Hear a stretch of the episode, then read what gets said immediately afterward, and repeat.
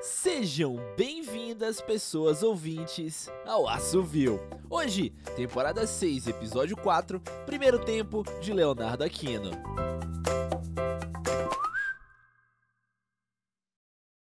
Tá valendo! Apito árbitro, rola a bola, começa a emoção do Derby Paulista. Gol do Corinthians! Que vacilo da defesa! Gustavo Pereira lançou para Danilo Alves se infiltrar entre os dois zagueiros e fuzilar no canto direito de Alex, abrindo o placar para os visitantes. O goleiro nem se moveu, apontando para algo do outro lado do campo. O jogo já começou, presta atenção, goleirão. É drone! Um gigante objeto metálico e redondo para exatamente em cima da arena e não tá sozinho não. É possível ver centenas deles por todo o céu. O jogo tá parado e o árbitro tá com o dedo no ouvido conversando com alguém. Invasão de campo, invasão de campo.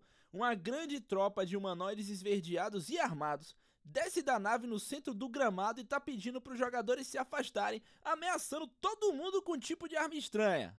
Ih, fechou o tempo! A PM entra em campo e começa uma troca de tiros entre os dois grupos. A torcida tenta deixar o estádio, mas os seres armados bloqueiam todas as saídas. É tiro, porrada e bomba! O nosso repórter de campo, Thiago Luiz, está na entrada do estádio e informa que se tá feio aqui dentro, lá fora tá muito pior. É possível ouvir explosões e gritos para todo lado. A polícia não consegue fazer frente às armas avançadas dos humanoides e recua por um megafone de pulso. Os seres vociferam que são de outro planeta e estão aproveitando a grande concentração de pessoas e câmeras para informar que estão tomando controle de todo o território. Uh! Os torcedores estão enfurecidos e pedem o reinício da partida. Cada palavra dos alienígenas é acompanhada de uma sonora vaia. Mas a conversa tá muito boa. O juiz não para de conversar na beira do campo. O delegado da partida entra em campo. Tá suplicando para os seres saírem do gramado, tentando explicar que a FIFA pode considerar esse momento como interferência política e banir a seleção brasileira da próxima Copa do Mundo. Os invasores parecem tentar entender o que é FIFA.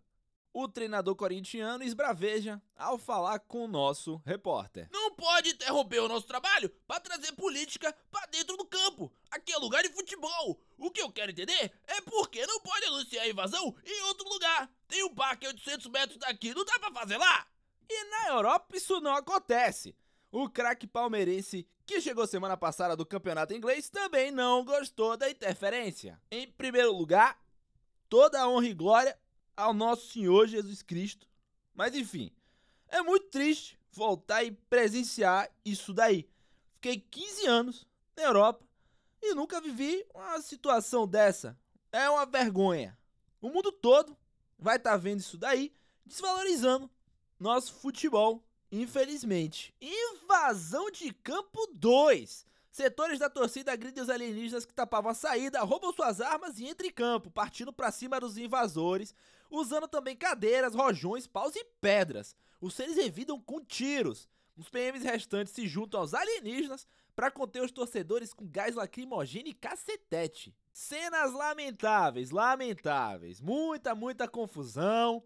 O campo vira uma batalha campal e o quebra-pau reina nesse momento. Jogadores e arbitragem estão trancados em seus vestiários e não é possível determinar se haverá jogo. Acabou? Depois de muita quebradeira, líderes da torcida se aproximam para negociar e conseguem argumentar com os novos governantes pedindo para esperarem pelo menos até o intervalo antes de fazer o anúncio da ocupação. Os invasores concordam e saem escoltados pela PM, que usa seus escudos para protegê-los de copos de espero cerveja, arremessados por aqueles que não invadiram o campo. Que situação! O campo agora é limpo para a retirada dos corpos e dos resultados da depredação do estádio. Agora vai! Jogadores já voltaram para o campo e fazem um rápido aquecimento enquanto esperam o reinício da partida. A torcida volta a vibrar e espera ansiosa pelo reinício do jogo.